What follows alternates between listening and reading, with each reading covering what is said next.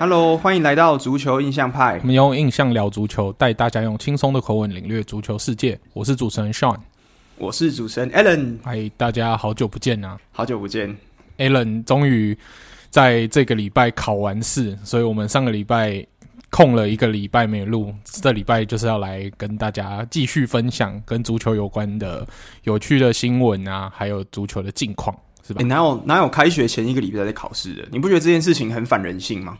对啊，我上个月我有去找 Sean 嘛，的那个礼拜算是我大概这两个月以来的唯一一次假期了，就是真正的放假，对不对？完全不用管读书考试的那一个清静的礼拜这样。可是你还记得那时候我去你家的时候，那时候不是去你家借住一个礼拜？结果我那礼拜我也是早，我们早上都在读书。对啦，我们还是该做的事情要做，这样子在放松的时候可以放松比较彻底，是吧？对对对对对对。好，那我们事不宜迟，直接正。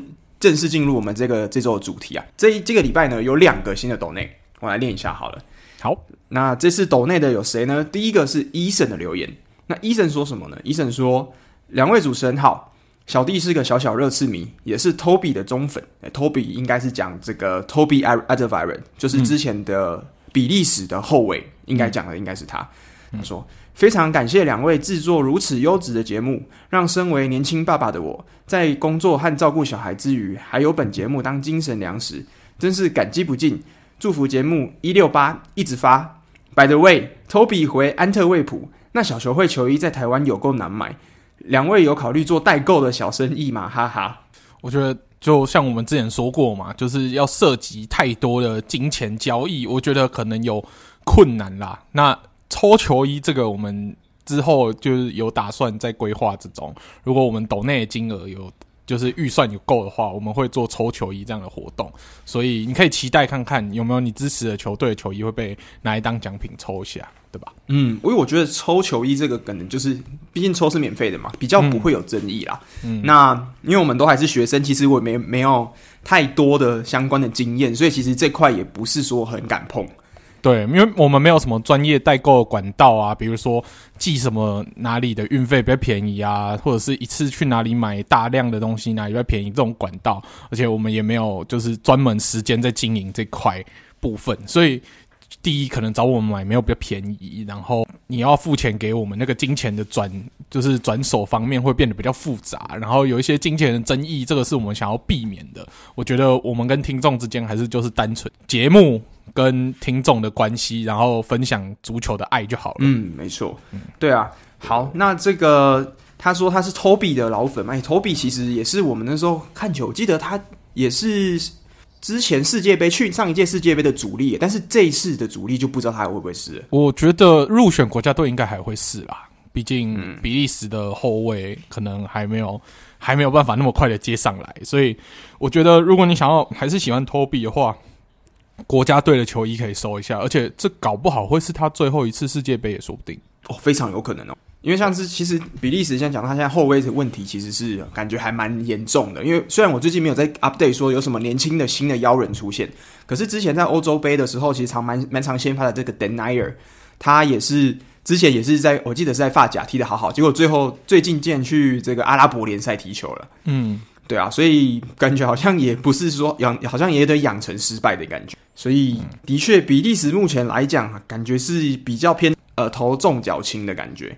我们就看这次世界杯有没有办法再维持以前这样子曾经世界第一的档次。对，我觉得他们这一届世界杯应该也算是他们比利时黄金世代的最后余光了啦。所以要好好的争取更最好的成绩。对啊，好，那我们有第二个留言，第二个留言是好吃哦，他的名字就叫好吃。看起来应该是喜欢吃美食，跟上一样。那他说，他说谢谢两位的频道，让我想起最初爱上足球时，四大联赛都找一支球队来支持的热血时光。不知道两位有没有计划想要做过去一些经典赛事，例如伊斯坦堡奇迹，或是大事件，例如尤文电话门讲解的主题呢？欸，这个部分，这个通常都是规划在我们休赛季。就是关于这些考古啊、休赛季的部分，我们会规划一些专题来做，所以这都是我们有规划过的的的主题内容啊，所以你可以期待看看。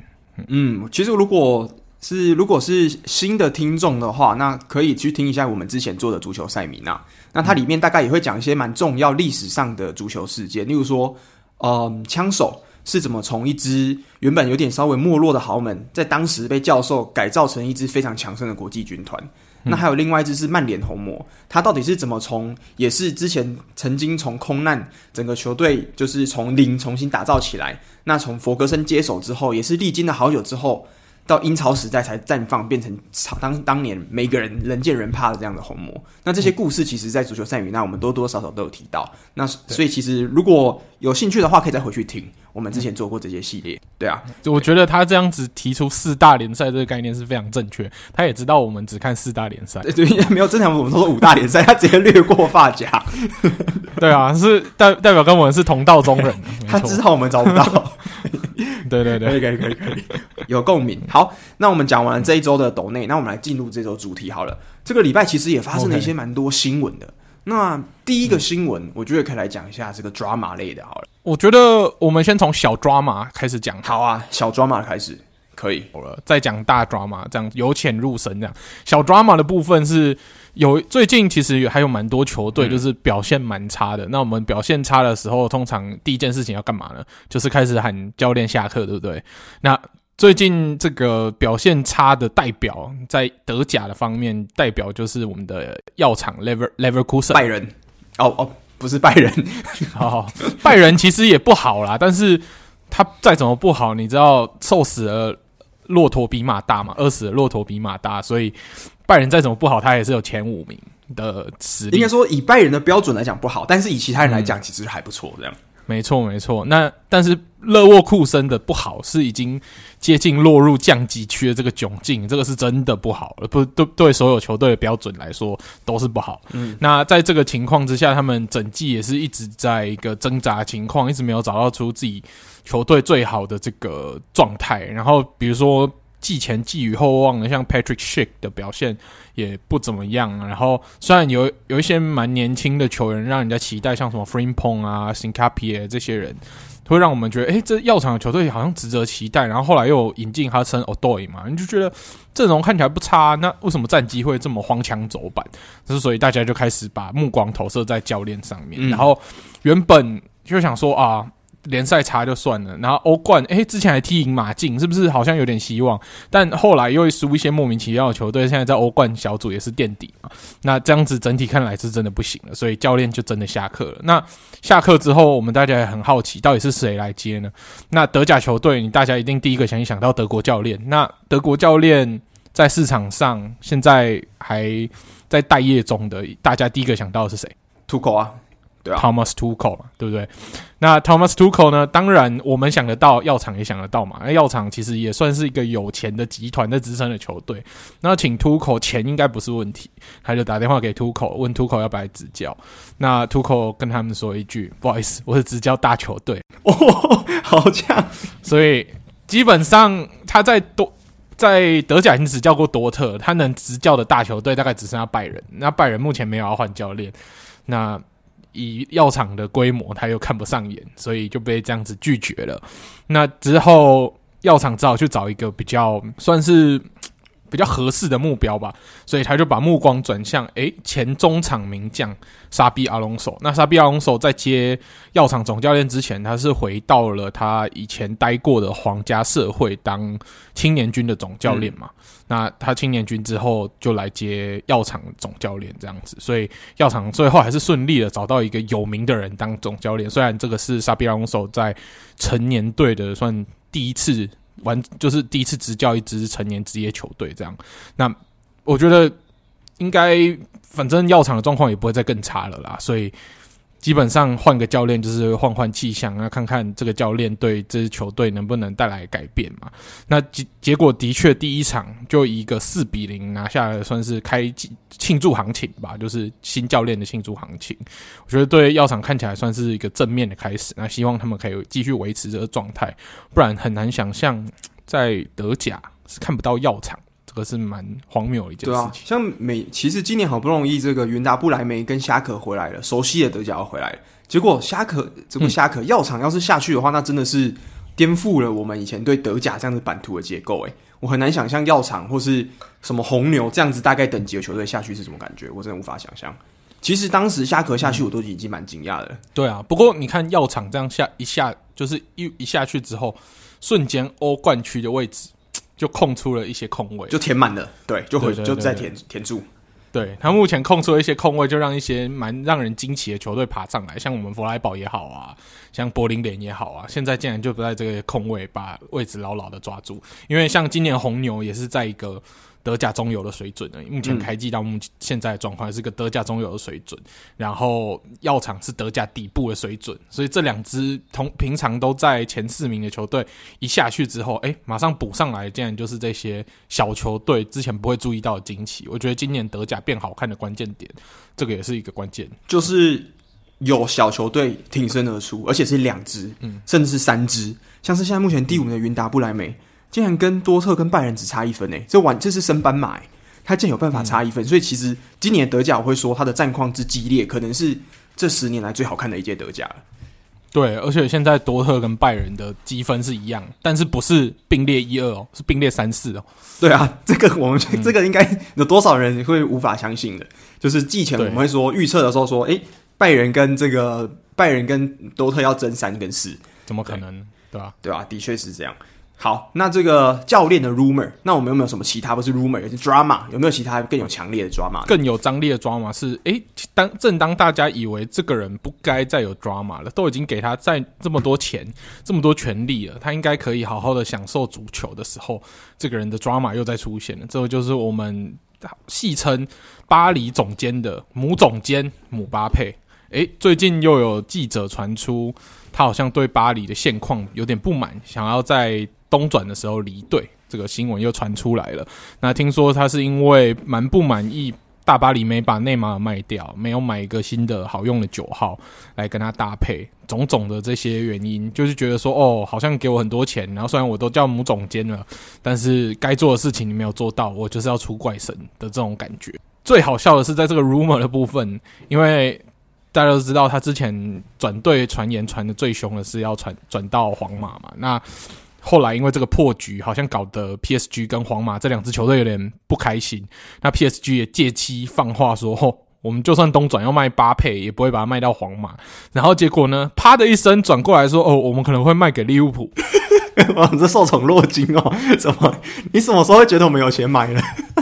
哇，受宠若惊啊！可是，对啊，你怎么会有我们有钱买姆巴佩的这个错觉？绝对不可能，不用相信的。这个我们身为利物浦球迷都知道，这是一个乐色 rumor 啊，就是看完笑笑就好了。对，看完笑笑就好了，不要真的当真。利物浦球迷像我们真的是利物浦球迷，完全不会期待啊。就是哦，OK，好，嗯，我们可以在我们的 FIFA 二三里面把姆巴佩买过来哦，开心一下。OK，对，可以。而且我抽不到，连要是想买我都抽不到，买不到。对，但现实世界中要转利物浦，我觉得啊，几率是零啊。而且你姆巴佩目前的在转会市场上面标价大概要两亿以上，嗯，嗯，那请问一下我们要卖谁，有才有办法把这个两亿的缺填起来？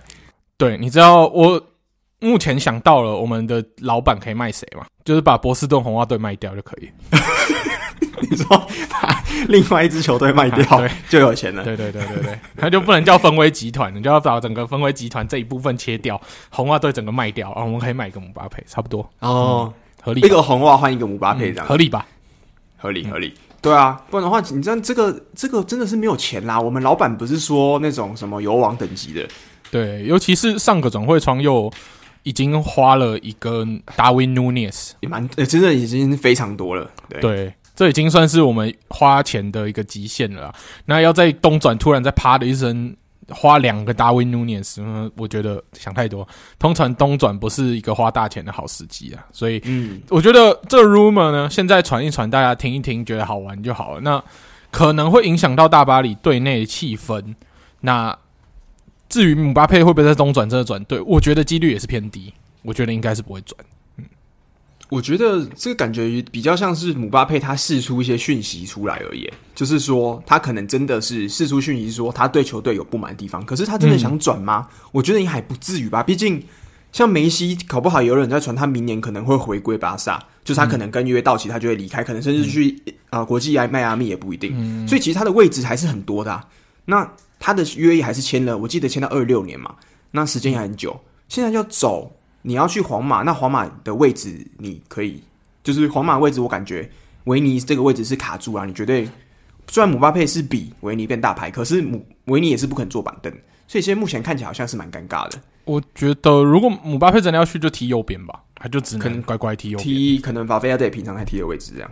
对啊，那皇皇马现在又很习惯这个很特别的这个 Valverde 在的四三三或嗯四四二的这个阵型了。嗯、那姆巴佩去，如果 Valverde 位置要被牺牲掉，嗯，这个对于皇马的整体的发展是好是坏，就不知道不好说。对啊，嗯、所以。之前还有一个很好笑的，算是插曲吧，就是有一个那个球迷在找那个 Fiorentina Perez，就是皇马的老佛爷签名的时候，他就说：“拜托老佛爷，你这个东转不要买姆巴佩。”然后老佛爷说：“哦，这个可怜的家伙啊。”泼姆巴佩，对对对对对，他应该后悔了。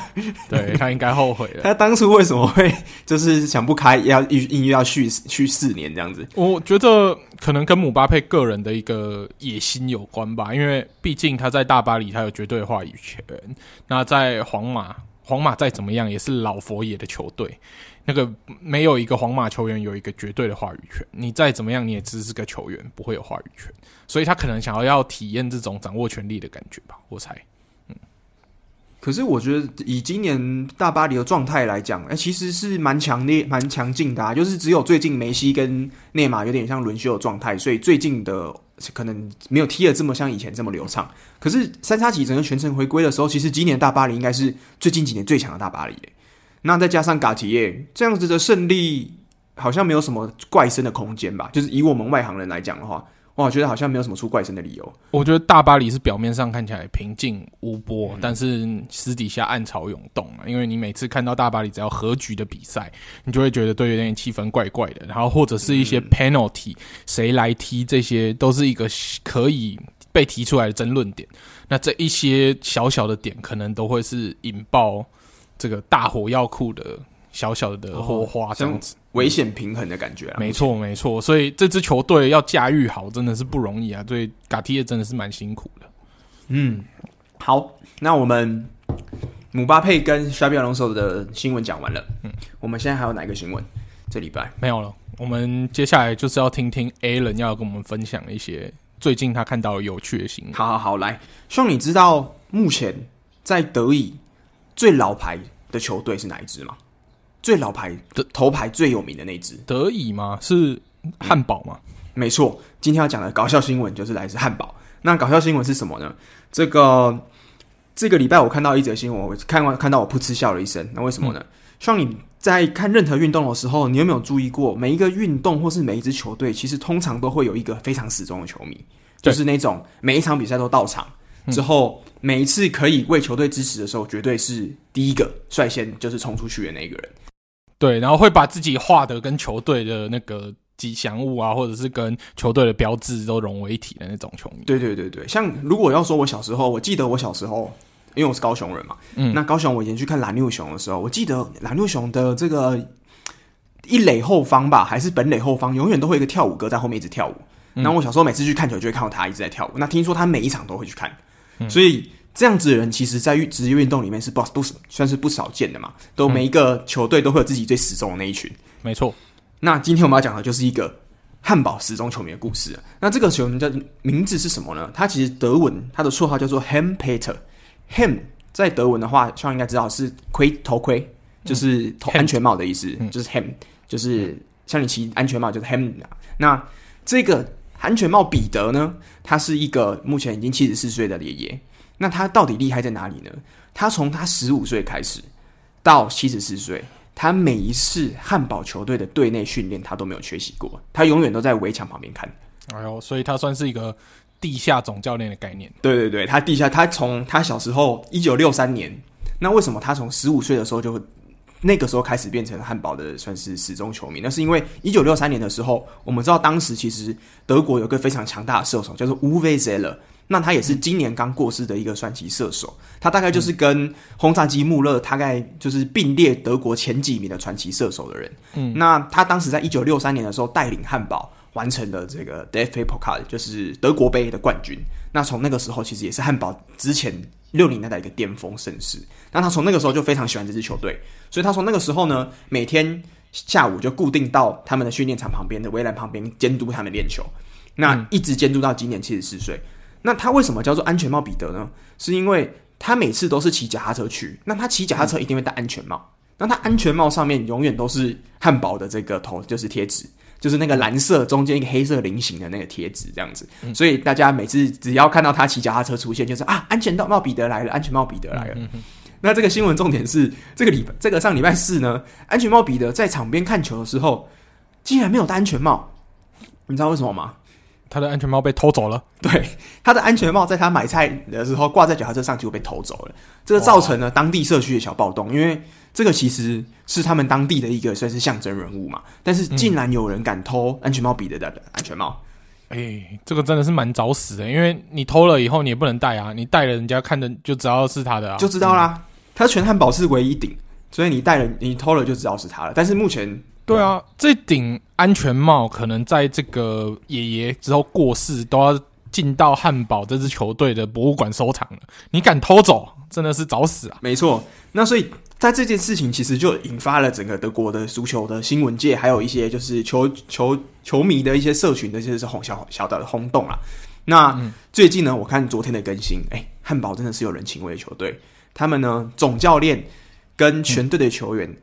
一起签名买了一个新的，就是汉堡特制的这个安全帽啊，上面全队的签名、嗯、送给了嗯安全帽彼得，所以安全帽彼得呢，现在不仅重新拿到了一个安全帽，他还有加上全队的签名跟教练的签名。哇，那对，所以安全帽彼得的安全帽只失踪一个礼拜就回来了。这个真的是一个，就是因为足球的力量，然后。的一个暖心小故事，对不对？对对对，所以我我那时候看到 FB 底下留言很好笑，他很说安全帽彼得没有安全帽，那他还会是安全帽彼得吗？还是他只是变彼得了？他就，他就是一个小彼得，老彼得而已，他就很好笑。对，所以这是像之前我们讲到这个疯狂球迷，我记得枪手以前有一个奶奶吧，九十几岁，她也是从她小时候年轻的时候，任何一场枪手比赛都绝对不会缺席。那一直到她过世之前，她都还是枪手的铁粉。那很可惜，他今年没有看到今年强盛的强手啊。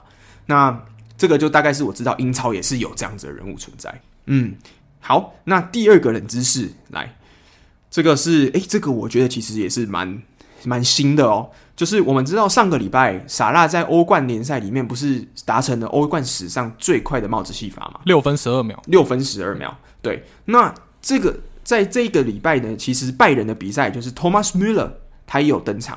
你知道他破了什么样的记录吗？什么什么记录？上场最短时间就下场的记录吗？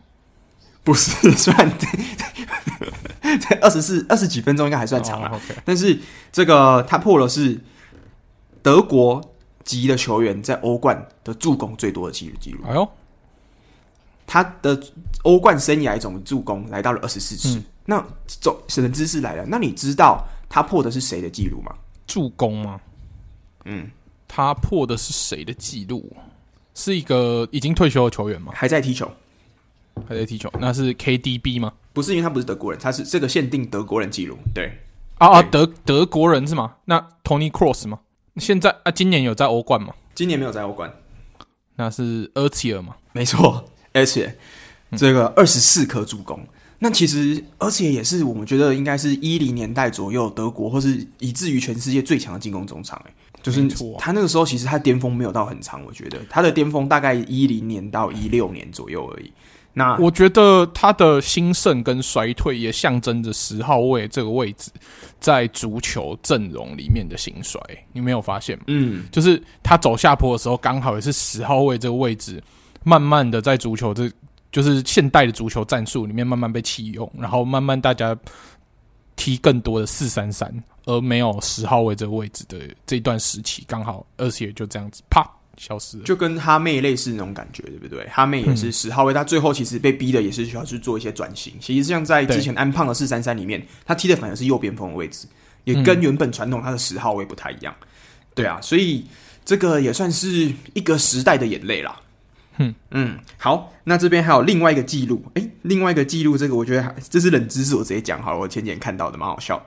他说：“兄，你知道利物浦这个球季百分之五十的进球只进在两队身上，进在伯恩茅斯，还有一一个是樱桃嘛，然后另外一个就是我们这个礼拜的对手可怜的 Rangers 嘛，对不对？没错，他对这两支球队总共进了十八球。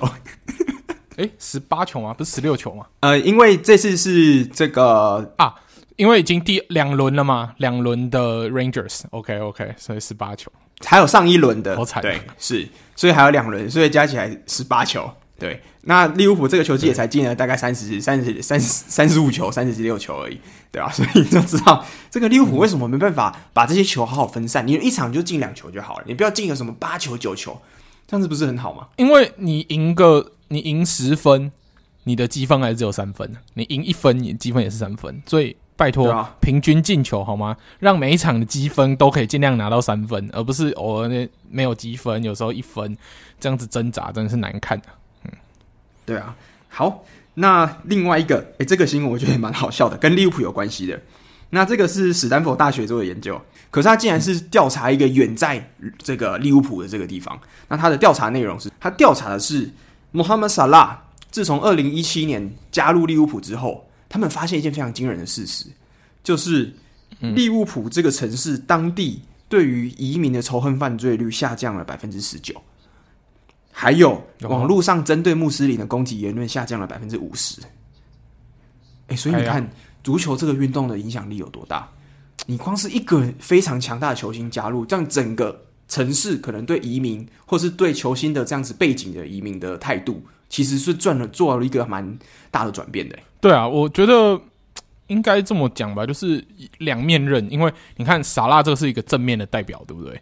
但是那个时候，厄齐尔在德国反而是一个负面的象征，就是厄齐尔退出国家队那一段时间，就反而让德国人之对于这种土耳其移民的这个负面印象反而提升了不少，所以。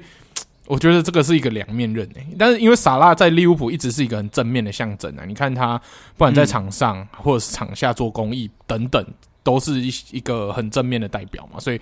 他是零算是零负评的球员吧？对，他之前唯一的负评是什么？庆庆祝圣诞节，然后被穆斯林炮轰，这种反正被自己人炮轰，不是对别人炮，就是对我们而言看起来没什么事，可能对于他们宗教信仰者很重要啦。但对于我们这种没有特别宗教信仰来说，可能觉得是一个小事。这样，那他这算是我唯一看到他比较负面的新闻吧？其他没什么太负面的新闻。嗯，对啊，所以其实真的是哇，足球的力量真伟大，这样有关办法改变这个群体。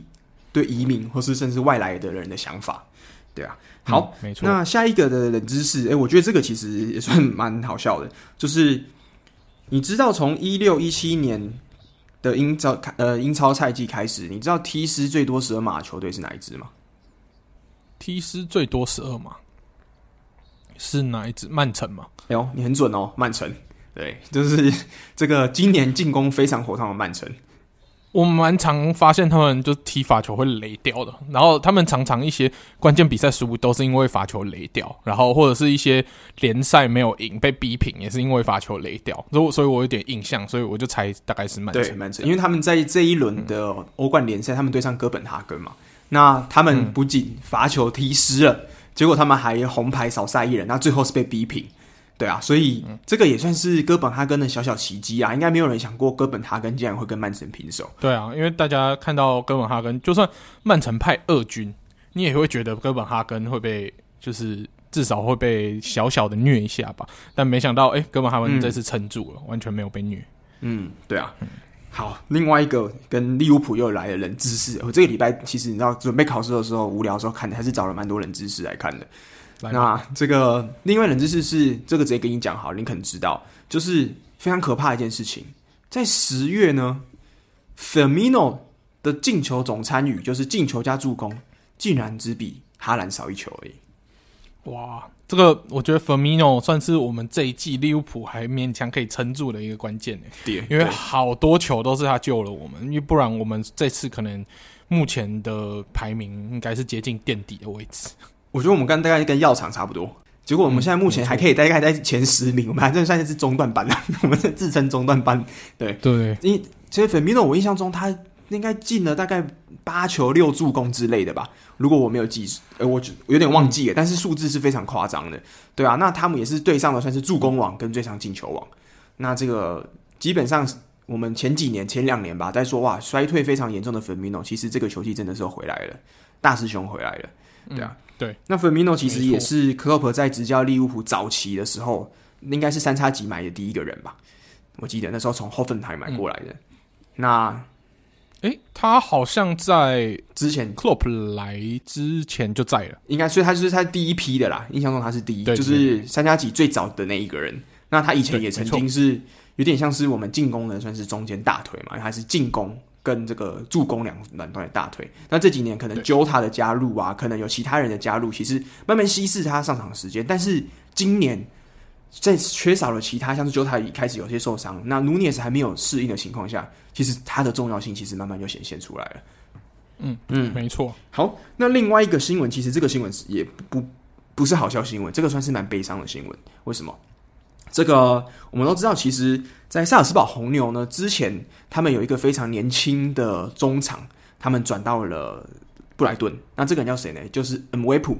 那恩维普这一名球员呢，其实在最近他在国家队训练的时候，发现他好像有点心身体不适，那其实休赛了一一阵时间。那最近被诊断出来，他其实有遗传性的心脏病，那就被迫导致这年仅二十四岁的年轻中场就要在这边退休了。哇，这个真的是蛮遗憾的，因为身体的因素，呃，必须要看到这个年轻的才华还没有展现自己的实力之前就要退休，这，唉，有点不胜唏嘘。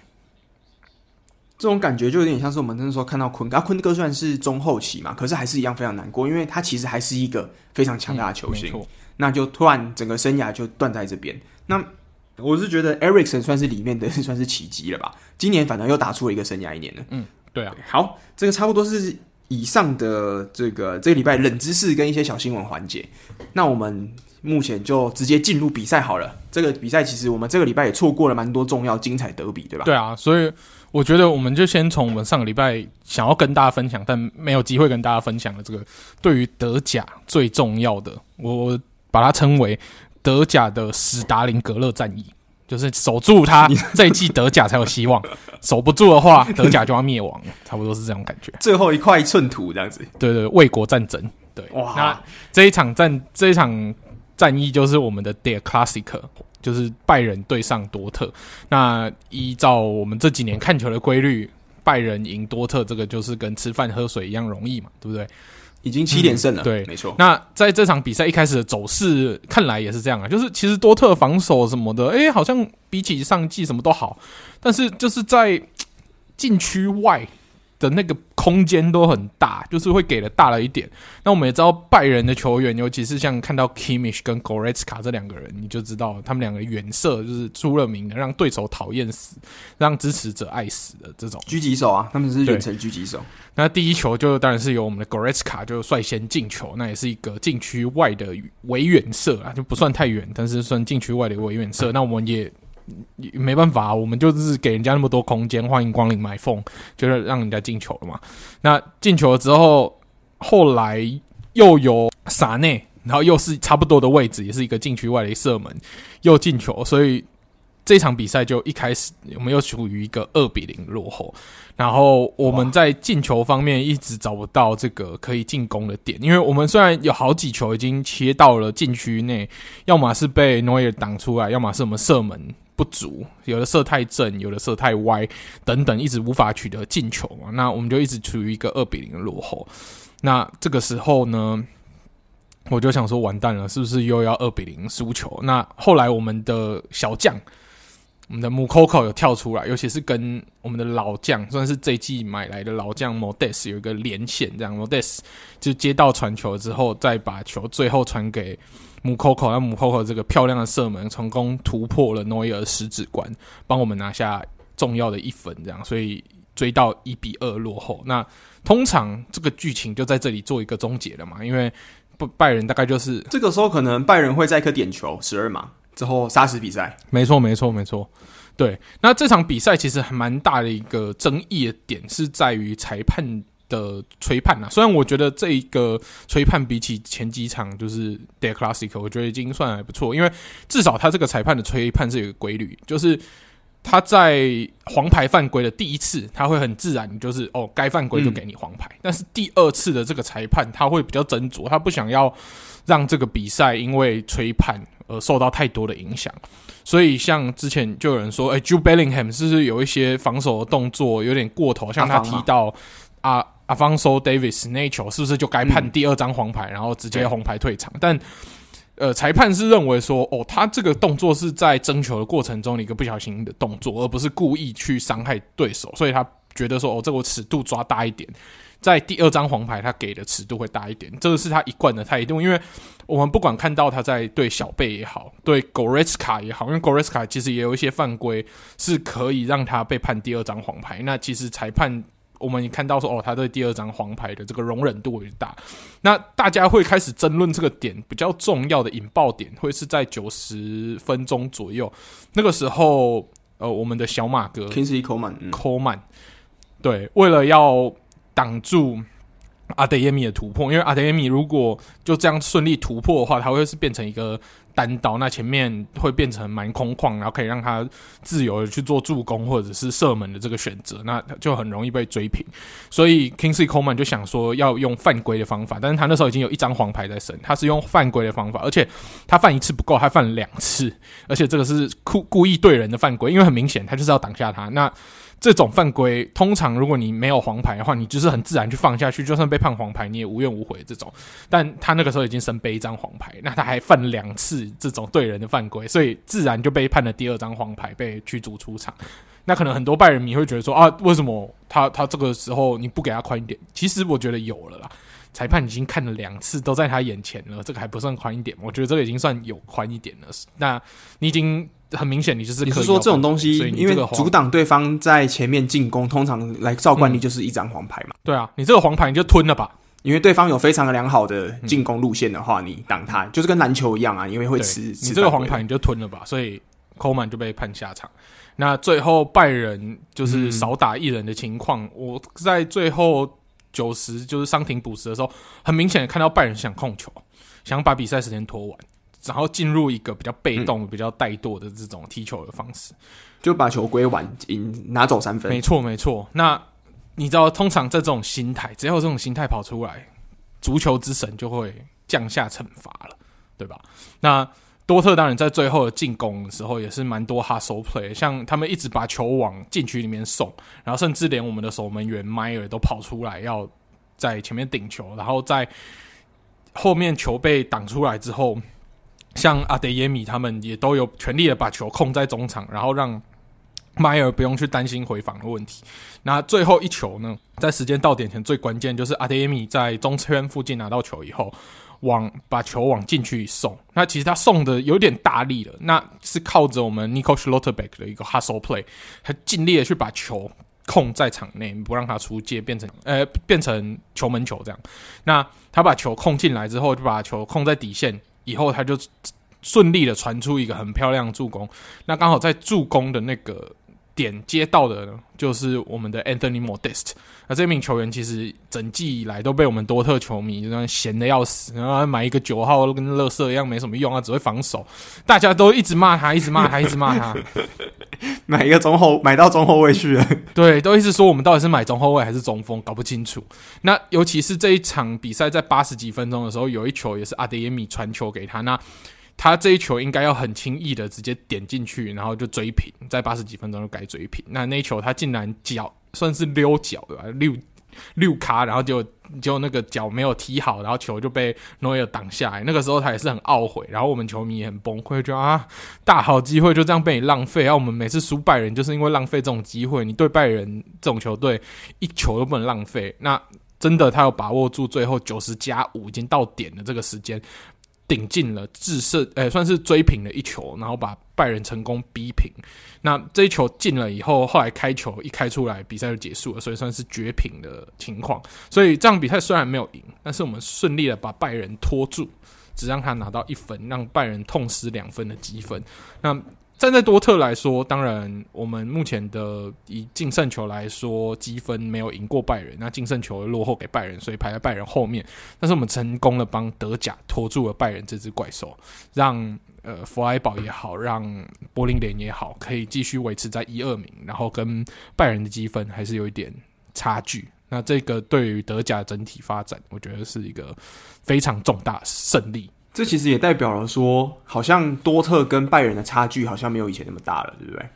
就是多特其实是有办法。嗯、你看被进的这两球，其实我们多拜仁进这两球都是非常球员个人的人能力的展现，像远射。嗯、那这个多特这边该是时候反击的时候，也是能做得出来。像是新同学这次一大堆新同学做出来的贡献嘛，Schlotterbeck 助攻给 Modest，这都是新同学的贡献。那刚养出来的 Moukoko 也是做出贡献，对啊，所以其实。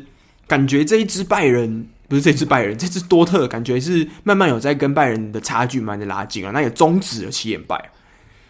对，而且我觉得最大的关键是拜仁好像在马内的使用上有一些问题。他让马内在拜仁这一季好像没有什么太亮眼的表现，虽然偶尔会进些球，但是没有达到我们当初对他这种利物浦神锋降临德甲应该要砍瓜切菜得分的这种。可能是我们因为没办法，因为他的上一任的进球者是莱万嘛，那莱万真的就是进球像吃切豆腐一样那么轻松简单。那其实莱万跟马内，其实就算在马内的巅峰时期，他的进球效率跟莱万也是没办法相比的。就是莱万的进球效率是场均一球两球在进的那种，是吧？所以要什什么时候拜仁有办法填补这样的进攻空缺，我觉得其实也蛮难的。诶，目前找不到，我觉得几乎不可能啦。因为之前大家也讨论过，唯一能替补莱万的人就只有莱万而已。他的这个位置就是一个历史级的存在，你在十年可能也出不出不来另外一个莱万，因为。唯一有可能可以替补他进球效率的是哈兰啊？那哈兰对啊，不可能德甲不可能容得住这个大佛了嘛，所以他去英超挑战，那他也展现出这样的实力。那莱万也是决定说要去其他地方挑战，所以德甲在这一期真的好好把握这个可以突破的一年。那大家真的是要尽全力挡住拜仁啊，尤其是虽然说国家德比逼平了，但这个礼拜这个礼拜天。前四大战还是很重要。这礼拜天，弗莱堡要以第二名的姿态要去对上第三名的拜仁，那第一名的柏林联要对上第四名的多特蒙德。那这两个对战组合也是会很严重的牵引，就是影响到这个排名的变化，尤其是。目前大家的积分虽然说拜仁现在在第三名，但是积分没有被完全的拉得很开，所以一场胜负都会左右了之后德甲的走势。因为如果被拜仁在这个时候缩小差距，那很可能世界杯回来一就一波带走了，又回不去了。对，嗯，但目前看起来世界杯对拜仁来说不算利多，因为毕竟他的球员几乎都被征召去踢国家队，都是国家队，全部英。英那个英国不是英国，法国跟德国的嘛，这两个国家的人有够多的。之后荷兰也是，的确，所以对于拜仁来说，可能是一个利空啦。所以反而拜仁在国家队比赛完之后，会陷入一个比较危险的情况。那，那其实我已经分析过了，就是这次的前四大战是交错嘛，就是拜仁刚刚说打弗莱堡，嗯、那多特打柏林联。其实我觉得最好的方法就是，应该是柏林联跟弗莱堡都赢之后，拜仁跟多特一起输球。因为要把这个差距又再往上拉，会比较好一点。因为如果你今天多特打赢了柏林联，嗯、那柏林联他第一名的位置就不保了，那这样子跟拜仁差距就变小了。所以其实应该是这场比赛先多特跟拜仁先在后面拖住战线，之后先让前面两个人先跑，因为毕竟这两个人他们整体综合实力来讲，可能没有比多特拜仁还要深。那所以应该要先放他们先往前跑。觉得多特赢，然后。拜仁输也是一个很好的剧本，你不觉得吗？这样弗莱堡会变第一名，然后多特会变第二，哎、欸，第二名也是不错。这样子，可是这样子拜仁，这样子拜仁就离第一名更不会啊，分数更近了。如果拜仁输的话，他这一这一场的积分是零。对，可是他现在跟这个第一名的呃柏林联是差四分嘛？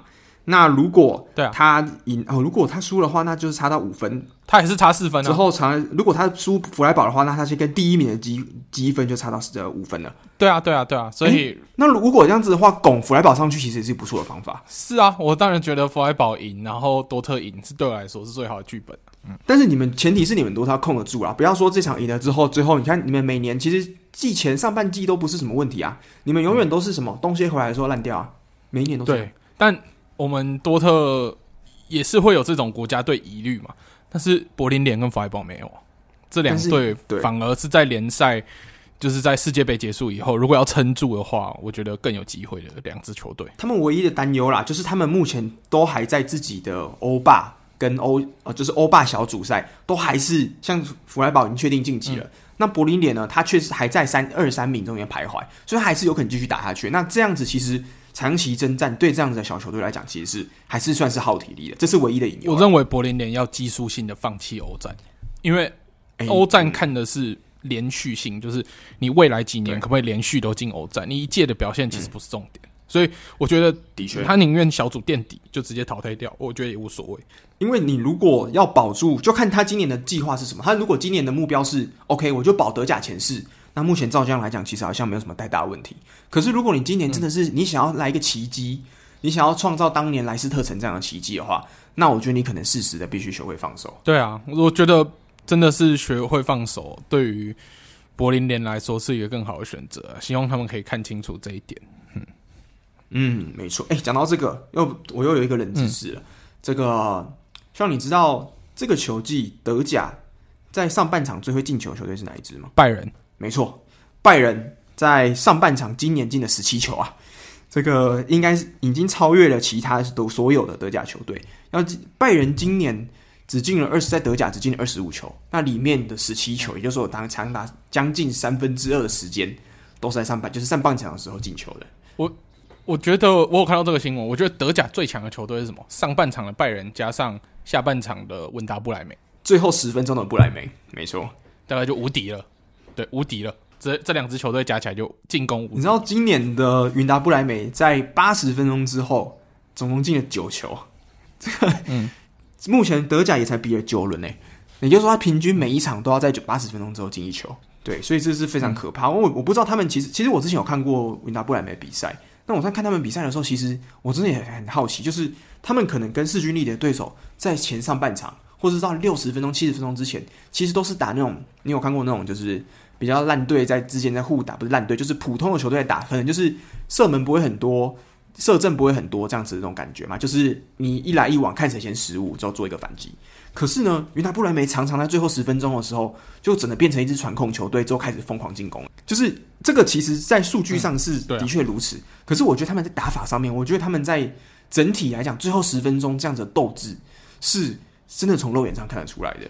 像好几场比赛，他尤其是常常在最后十分钟可以骗到点球，或是最后的时候突然一个空门，而且他们前锋看起来像是就是力气永远冲不完一样。对啊，我觉得这个精神是蛮值得每一支球队去学习的。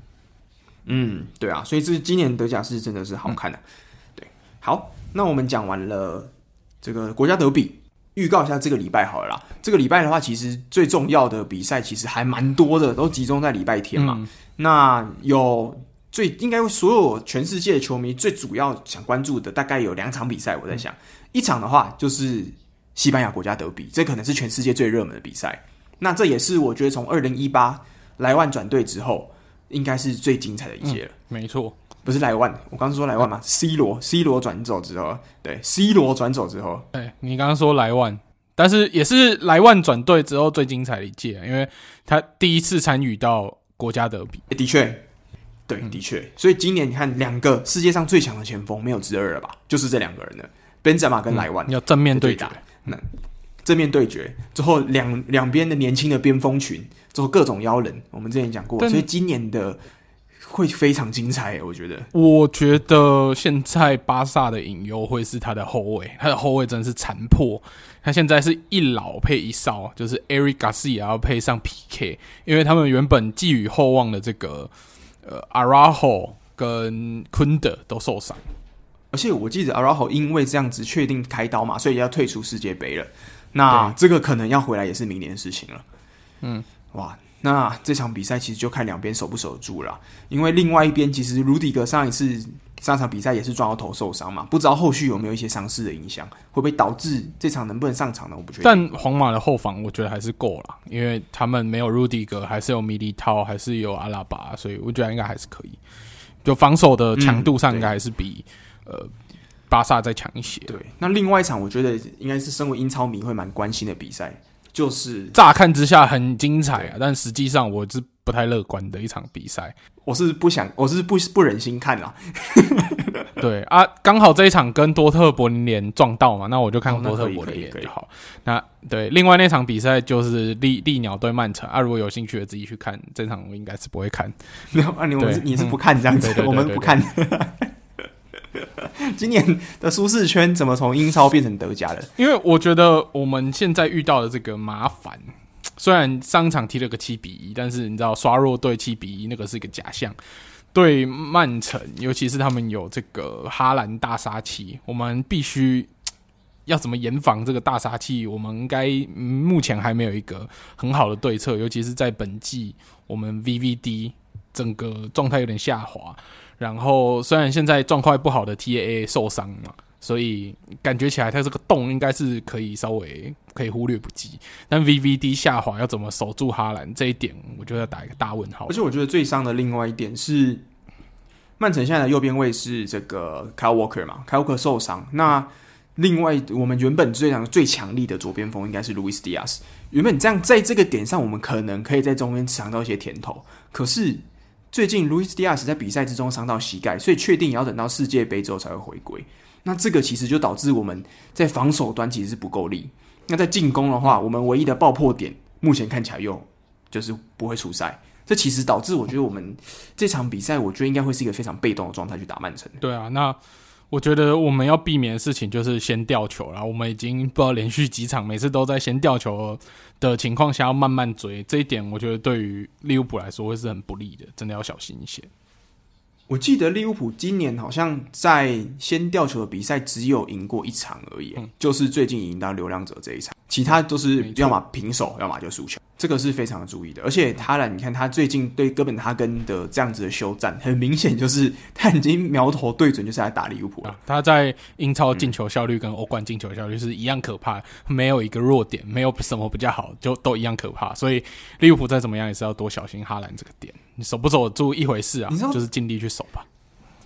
我们原本不是想说啊，哈兰来到英超，这个是不能不能适应这样强烈的身体素质嘛？最后才发现啊，原来英超是农场联赛。以前是问哈兰能不能适应英超，现在的问题是英超是不有没有办法适应得了哈兰的强度？到底有没有能打的后卫可以挡住哈兰呢？我觉得好像找不到哎、欸。现在可怕的点是，好像连欧冠都没有办法适应哈兰强度。哈兰是一个规格外的战力，他真的是超鬼的、欸，就是。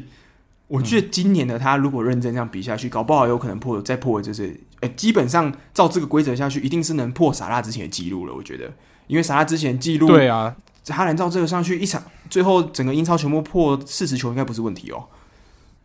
哎、欸，他照这样踢，搞不好破梅西那个单季就是整年度的进球记录。西甲五十颗进球嘛，那英超五十颗，搞不好也给他破下去，这、嗯、非常可怕。他只要健康，这绝对是有可能。而且有一个非常大的就是这个优点，就是他不用踢世界杯。这真的是他跟其他像姆巴佩、像梅西、C 罗这样子一线的球星来讲，他最大的优点就是他不用踢世界杯，他有一个很好可以休息的时间。对，没错。那这个也是蛮期待的，就看到时候。我们现在预测一下好了，你觉得最后几分几比分几比几，看会不会打赢我们？我觉得应该是四比二吧，就是四比二，谁是曼曼城是？我们还会进两球，我们应该会进两球啊，因为萨拉可能复活了，然后达维努涅斯可能进一球，这样。好，大概这样。就结束了？我觉得应该是这样。好，那我你既然都这么对自己球队没有信心的话，那我我要讲一个对自己球队很有信心，一比零啊，我觉得二比二啦，好不好？二比二，你是说二比二。可以维持住像我们国家德比这样，嗯，不要输哦。嗯，对，你不要输就好了。这我不求赢，你不要输。然后那两球都哈兰进的。你说他乌龙球吗？没有，没有，没有。哦，你说哈兰一场进四球吗？哦，也是可以。你说我们包一个人包四球，是不是？你知道哈兰包我们进两球。对啊，好，那这个就是，而且还有一些你们的国米嘛，你这个比赛礼拜天国米其实也是要比赛。那国米最近其实这个也是要非常强，虽然积极要争取抢进这个欧战区，不然今年的意甲的这个竞争态势也是非常可怕。不过啊，已经有一队已经退出竞争态势啊，就是那个黑白色的球队嘛。黑白色的球队，对对对对，对我们最近 最近很好笑，最近看到 YouTube 蔡桃贵竟然穿尤文的球衣，不知道他是不是尤文球迷？我觉得他可能继承他爸，哦，就是穿谁谁输。这个好不好，这种运气会继承下去也说不定。难怪，因为最近在 YouTube 不是看到那个推荐里面跳出来，哎、嗯，原来陶贵是蔡，这是尤文米哦。对，哦、难怪现在尤文这个情况，嗯、蔡蔡家传统，蔡家传统。OK OK，好，那我们说完了，就是上前呃上礼拜比较有趣的比赛，跟这礼拜的一些比赛预告。那我们接下来来聊聊。欧冠的部分吧，因为欧冠的小组赛第一循环结束了，然后已经进到第二循环的第一场比赛。那在进入到第二循环的第一场比赛的时候，诶，其实有一些晋级的态势也慢慢出来了，对不对？嗯，对。那我们就按照分组来跟大家讲一下，诶，目前各分组的晋级态势如何吧。然后关于比赛的方面，如果有一些比较重要，我们等一下在每一组讲解的时候会稍微跟大家提一下。OK，好，那我们就按照。小组就是按照顺序来吧，我们先从 A 组开始说。好，那现在 A 组排名第一的是我们全胜的拿波里啊，那第二的是利物浦，就是输给拿波里那一场。那第三的是阿贾克斯，也只有赢一场而已。那现在垫底的是 Rangers，然后 Rangers 虽然在对利物浦的这礼拜的比赛有成功进球一颗，但是他的净胜球是一比十六啊，就是进一球然后掉了十六球，所以目前是负十五的这净胜球，然后现在。就是以没有积分排名垫底。那目前拿波里是已经顺利的出现了。那利物浦在这个数据上看起来应该也是几乎笃定出现，以小组第二笃定出现的。那接下来就是要看拿波里对利物浦的时候，利物浦可不可以打败拿波里，然后成功跳上小组一。这个就是利物浦接下来要努力去竞争，因为小组一跟小组二那会遇到的对手。可能强度不太一样，嗯，档次是不一样的，嗯。那接下来呢，我们要看到的分组的部分是我们的 B 组。那 B 组的部分呢，就是有我们的布鲁日哦，布鲁日这次算是大爆冷门诶，他以分组第一的姿态，要确定以分组第一的姿态要晋级到淘汰赛。那在第二名，目前排名第二是波图。那第三的部分反而是马德里竞技，那垫底的就是我们的药厂 Leverkusen。你还记得那时候我们预测的排名？我记得是倒过来。对对对，因为我们也是想说布鲁 全部倒过来，布鲁日哪有什么好？布鲁日很漂亮的一个地方去观光啊，结果人家现在第一名。对，就是哪哪有什么好争第一的空间？结果没想到在这一次，不要说争第一，前三都很难争呢。我应该是这样想。然后没想到在这一次的那个。小组赛的他真竟然可以打败这么多呃强队，比如说我们原本认为是强队的马德里竞技，竟然在这一场 就是在这个小组赛可以踢得这么跌跌撞撞的。然后药厂我们也原本也没有觉得说他也会踢得这么差，也觉得说诶、至少应该有个小组三去踢欧巴这样。那波图反而是不看好，那没想到诶、现在波图在第二，不如是在第一。那马德里竞技反而是要那个要去踢。欧霸的算危险的存在，他如果接下来再继续表现这么不正，诶、欸，看来真的是得去提欧霸。那马德里竞技来弗莱堡观光的几率就提升了，是吧？嗯，嗯，而且马德里竞技也创下一个蛮难看的记录，诶，就是他连续三场欧冠都挂零鸭蛋，就是一球都没有进。那他目前我们看到他进了两球，全部都是在第一场比赛的加时进球的。嗯对，所以这个进攻防守感觉不是什么太大问题，但是进攻感觉好像是马竞最近遭遇到的一个，算是一个瓶颈。对，马德里竞技自从第一场的这个加时的时候，那进的那那两球之后呢，就再也没进过球了。这是不是就在一场比赛把其他进球的运气就这样用完了？这也是蛮让人担心的。因为人家说这个云达不莱梅是八十分钟之后进球嘛。那马竞是他只会在九十分钟以后进球，这、嗯、可能加时时间不够。嗯、那我在想，是不是之后可能需要争取多一点加时时间，让他们有机会可以进球？不然的话，这样这支球队我不知道这个进攻要落赛到什么程度之后了。没错。好，嗯，那看完了 B 组以后，我们就移驾到 C 组。C 组的部分呢，现在排名第一的是四战全胜的拜仁慕尼黑。那其实，在这场对比尔森胜利的，就是比赛之前，拜仁是连一球失球都没有。那那时候，你大家说，哎、欸。对拜仁可以进球了，应该不外乎就是国米或巴萨吧？诶，没想到第一个对拜仁进球的欧冠球队竟然是比尔森胜利。那是虽然那一场他们还是以四比二输掉，但是对拜仁可以进两球，对于比尔森胜利来说算是一个他们自己的小小的胜利嘛，对不对？嗯嗯。那排名第二是国际米兰，第三要去踢欧霸或是巴萨，垫底的是比尔森胜利。那国米跟巴萨这礼拜的比赛，相相当的精彩，是以三比三握手言和。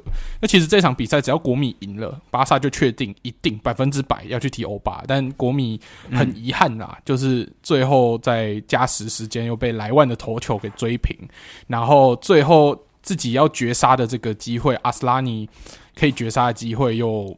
没有射门射好，然后刚好被守门员挡出来，没有办法变四比三逆转比赛，然后直接把国米踹进欧巴。那虽然说没有直接把国米踹进欧巴，但国米现在能晋级欧冠淘汰赛也只剩下数学上的可能，因为接下来只要国米拿到了一分，那巴塞隆纳就要确定要去踢欧巴。那巴塞隆纳接下来要对上的对手是他们最爱的 FCB 拜仁慕尼黑，对。那国米要遇到的对手是比尔森胜利，所以比尔森胜利对国米又在国米主场踢，我觉得国米应该可以赢的机会算是还是不少了。但是国米只要拿下这场比赛，巴塞隆纳的死刑就正式被宣判，连续两年踢欧霸。嗯，哇，所以这个几率也是蛮低的哦。就是我们想说，在西甲已经屠杀四方了嘛，我记得整个。西甲目前到联赛目前来讲，好像一球未失吧，还是失了一球而已。然后只掉一球，只掉一球，只掉一球而已。对啊，那目前在这个八，在这个 C 组小组赛，好像对到每一支球队好像都会掉球。目前是八进八球，那失了七球，这跟在联赛的表现是完全不一样的。所以我不太确定说是不是。哈维还没有找到他们在欧战的方程式。我觉得主要还是因为后防伤兵的问题。因为这一场对国米的比赛，很明显的看出来 PK 完全不行了。他已经不是以前那个 PK，还是是一个每一个前锋看到都像一块肉，会想要去撕咬他的这个存在一个大漏洞。所以我觉得巴塞隆纳就好好去享受欧霸吧。好，那这个。拜仁就是提早出现的嘛，所以目前我们前几组提确定出现提早的，就是有拿波里跟拜仁，还有布鲁日，还有布鲁日。好，嗯、那第一组呢？第一组，哎、欸，这第一组感觉好像也是蛮紧张的哦。第一组真的是一个算死亡之组哎，因为现在热刺虽然是排名第一，但它积分只有七分。那马赛跟里斯本竞技分别占二三嘛，那。他们的积分都有六分，所以跟第一名的热刺其实只有差一分而已。所以热刺也不是说高枕无忧，虽然说他这一场成功的打败了法兰克福嘛，那但是积分方面他并没有拉开。那垫底的法兰克福其实也有四分的积分，所以第一组目前看起来，诶、还蛮混沌不明，到底最后谁会顺利晋级，目前还看不出来。这几个球队的状态呢，只要有一个比较好的，然后打出。二连胜，诶、可能他的整个晋级的态势就逆转了。那热刺的话，虽然说看起来整体阵容看起来应该是最强的，但常常他们会输一些不该输的比赛嘛。所以热刺虽然目前小组一，但是还是要非常的小心才行。而且热热刺在对法兰克福这场比赛呢，其实另外一个焦点就是孙兴慜的梅开二度，那两颗进球都非常帅。你有机会的话，可以去回看一下这个 highlight。对，但是还是有一个隐忧，就是 Harry Kane 竟然会踢四罚球，对，吓死人了。你还我之前听说过魔力鸟讲过一件事情，就是他说 Harry Kane 是一个他史上看过在做罚球，就是点球十二码这件事情是最专精的一个人。因为就是他在比赛的一个礼拜之前，他已经决定好，如果他下一场比赛。他拿到站上了十二码这条这点上的时候，他要踢哪个位置？他在一个礼拜前都会想好，而且他每一个礼拜每天就是一直训练踢那个位置，把它用到最完美。所以这样子对点球非常要求极致，而不求这样即兴踢球人，竟然会看到他踢吃点球，我真的觉得是还蛮觉得稀奇的。对啊，没错，那这个真的是热刺的一个小隐忧啦，要小心一点。之后这个比赛呢，他们最后也创下一个记录，就是孙兴敏跟 Harry Kane，我们知道这是目前应该全世界默契最好的双排档。那他们两个合计创造的进球，等于总共来到五十球了。所以这也是非常可怕的记录。嗯，没错。好，嗯，那说完了第一组以后，我们来到一组。那一组目前排名第一的，呃，其实一组跟第一组有点类似，嗯、因为排名第一的切尔西也只有七分的积分，第二的萨尔斯堡是六分，紧追在后。那第三跟第四的分别是 AC 米兰跟呃扎格扎格瑞布蒂纳摩，他们都有四分的积分。那也也是只要一两波状况很好，然后只要把比赛赢下来，然后前面两个都输掉的话，诶、欸。就会逆转的这个态势。那 AC 米兰目前排第三，就是有一点点要去踢欧霸的风险啊。那根据我们米兰球迷 Francisco 的说法，他自己身为米兰球迷，他是希望如果米兰进不了欧冠淘汰赛，那就干脆连欧霸都不要踢，就是全力去保联赛，干脆就直接下去。破罐子破摔，因为他觉得以现在的米兰阵容深度去踢欧霸，对他们来说会是一个伤害，因为搞不好联赛因此受到影响，然后下一季进不了欧冠，这个对他们财政会是一个大问题。所以他觉得说，哎、欸，如果进不了淘汰赛，就直接不要进，进就是比较省力一点啦，就全心冲联赛，嗯、保住这个卫冕军的一线希望。以目前的态势来看，我还是看好 AC 米兰最后可以逆转阿比萨尔斯堡进入欧冠淘汰赛。我还是对米兰比较有信心一点，因为米兰其实下一场是对扎格雷布蒂拉摩嘛，那这个其实是有可能可以吃下来的积分。那对萨尔斯堡来讲，其实这个也是以账面实力来讲，米兰还是比较强。所以最后两场其实他的联赛算是软的，就是他的赛程跟其他球队比起来，因为如果你要打车车，那这样子等级的球队你就不好说了。对啊。所以其实米兰要上去的几率，我觉得其实还是算蛮大的。我觉得，嗯，没错。好，那说完了 E 组以后，我们要进入到 F 组。那 F 组的部分排名第一的是皇家马德里，第二是我们的 RB 莱比锡，第三是矿工。那莱比锡跟矿工一个积分六分，一个积分五分，所以他们也只有一分的差别。所以这两队在竞争谁晋级到欧冠淘汰赛的这个态势，目前还是不太明朗的。还是非常有竞争力，因为其实矿工我们看他踢皇马都可以逼平，所以代表矿工也不是一个好咬的骨头啊。那垫底的是我们来自苏超的另外一支球队，就是塞尔提克。那塞尔提克很明显就是来欧冠玩玩的嘛，就尽力就好了。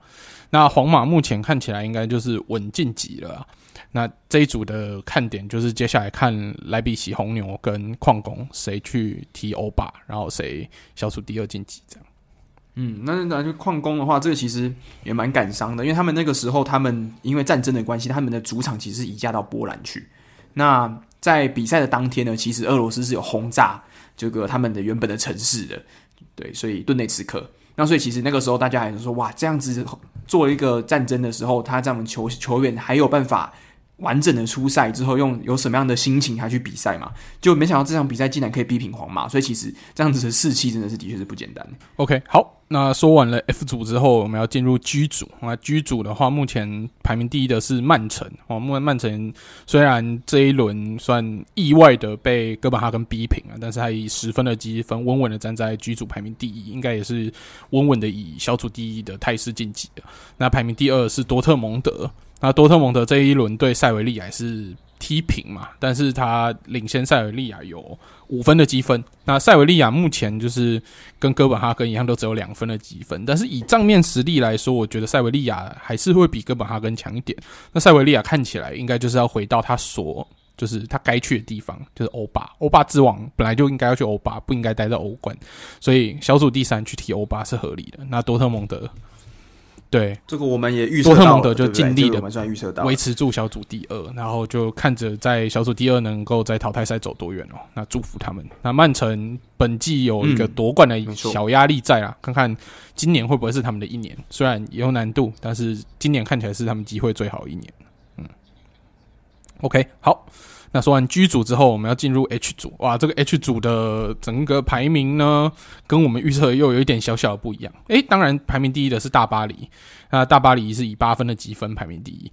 诶，意外的是，本菲卡竟然是排名第二，那他的积分竟然跟大巴黎一样，那净胜球跟大巴黎也一样，他只是进球比大巴黎少，然后失球也比大巴黎少，所以净胜球其实是一样的。那以可能以胜负差就是这样子排排在。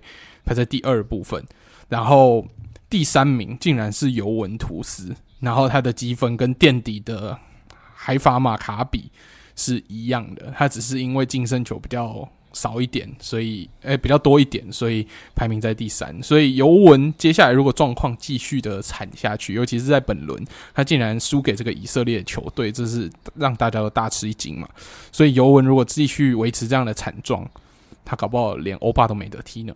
哇！所以这个今年你看哦，有这个巴萨之后又有尤文，这些都有可能搞不好下去。米兰有可能也要下去，那像今年马竞可能也要下去，所以今年的。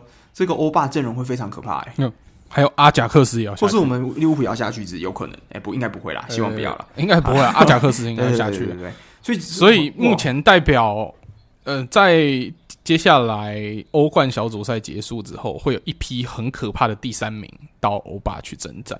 那欧霸整体的强度，我们原本就看好说哦，有罗马嘛，有兵工厂嘛，有曼联。然后有皇家社会，有皇家贝蒂斯，诶，这些看起来都是夺冠的热门嘛，对不对？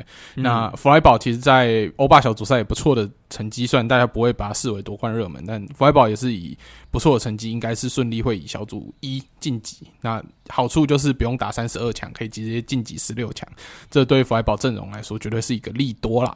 那在欧冠到时候这些些可怕的第三名下到欧霸以后，诶，到时候欧霸的淘汰赛会是一波腥风血雨。今年搞不好。欧霸决赛会比欧冠决赛更精彩。对啊，像其实魔力鸟也说了嘛，在从欧霸欧冠掉下来这些强者们，目前都要有虎视眈眈要来进来欧霸欧霸了。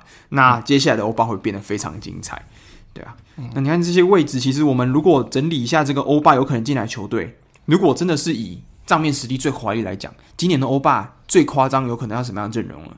有兵工厂，有曼联，有巴萨，有马竞，有皇家社会，有皇家贝提斯，有塞维亚。之后还有尤文、米兰、罗马、拉齐奥跟阿贾克斯，这正常来讲应该都是往年的算是欧冠等级的球队吧？嗯，就是大部分、绝大部分都是欧冠等级的球队。那没想到今年竟然有可能就是在这个欧霸第二级联赛厮杀，而且更不用讲，你们的弗莱堡还没有被列在这上面呢。对啊。但我们弗莱堡，我们就低调了，就稳稳的低调，不要让人家发现。对对对，对不要被人家发现，不要被针对。对，那我们也希望这些强队可以抽到一个弗莱堡，至少来弗莱堡观光一下，来看看我们这个漂亮的小城市。欸、如果我这我刚刚讲这几队，你最想要哪一队来弗莱堡抽到？就是嗯，我想看到曼联吧，或者是巴萨，曼联或巴萨，就是你想看，要么 C 罗，要么看雷万。这样的感觉、欸，没有，我想看沙尾，我莱万还好。哦，你想看教练是？对，对对，我想看。你想看滕哈格？哎、欸，滕哈格在场上很好看，你就看到那个最亮光光的，对对对，对，对，拿那个手电筒去照他的头，他会反光这样。嗯，那当然马马进来我也欢迎啊，这样我就可以跟真沙乌拍高照了。对对哦，我们假的假的傻物就嫉妒了，就嫉妒要死，对，嫉妒了，就假傻物没看过傻物，然后就反而被我看到。哎、欸，有啦，他有看，他应该之前在那个万达球场有看过他。对，然后我希望我可以近距离看到啊，就是希望傻物这个球员可以亲民一点，跟 Hummers 啊，之后问他说要不要来录节目，之后正式取代傻物这样。对对对，到时候如果真的可以合照，看看他可以录一段影送给我们的傻物啦，就是叫他跟真的，就是你要你你说傻物可以跟你自己讲一段话，对，大傻物跟小傻物打个招呼这样，傻傻物 Junior。那我们欧战目前的态势，诶，其实今年的欧冠还真的是蛮精彩的，就是没有说很理所当然的小组。当然，如果要说理所当然的小组，我觉得多特跟曼城这组算理所当然。嗯，然后拿波里这组也算。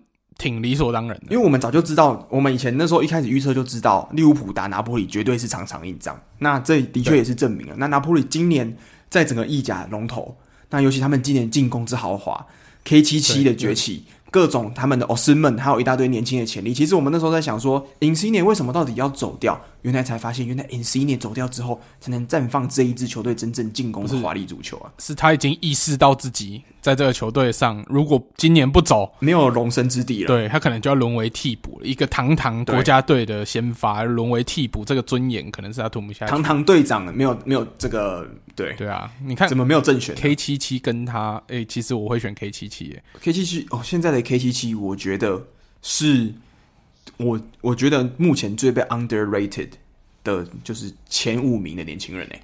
我觉得，对啊，我真的觉得，如果这一季拿玻璃夺冠，我会考虑靠一件拿玻璃的 K 七七，因为我觉得，如果你现在买了，你就可以跟大家说，你看他在还没红之前，我就知道他，然后再加上他有一个好处，他的名字特别长。所以买那个名字比较好。这就跟我们以前小时候在看球的时候，你还记得 Antetokounmpo 那个时候大家都说，嗯，你能不能拼出 Antetokounmpo？那现在足球大挑战就是能不能拼出 K 七七，他的名字叫做 Kvaratskhelia，不要，我，好难拼哦！